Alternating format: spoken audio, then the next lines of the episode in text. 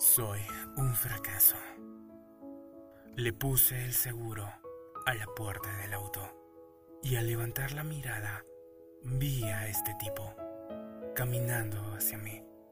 Se parecía a Peter, mi viejo amigo, pero no era Peter.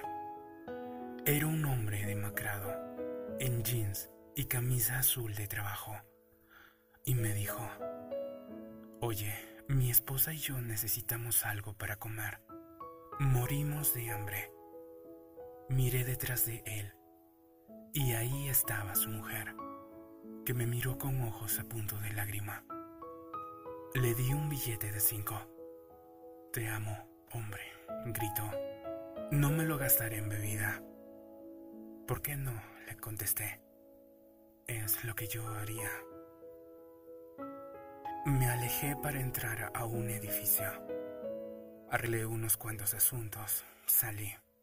Regresé al auto, como siempre, pensando si hice lo correcto o si fui víctima de un engaño. Mientras conducía recordé mis años de miseria, hambriento más allá de cualquier arreglo. Nunca pedí a nadie un centavo.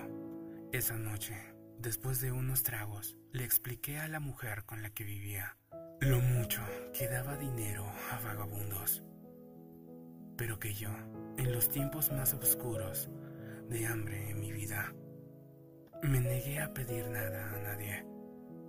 Lo que pasa es que ni para eso servías, dijo ella.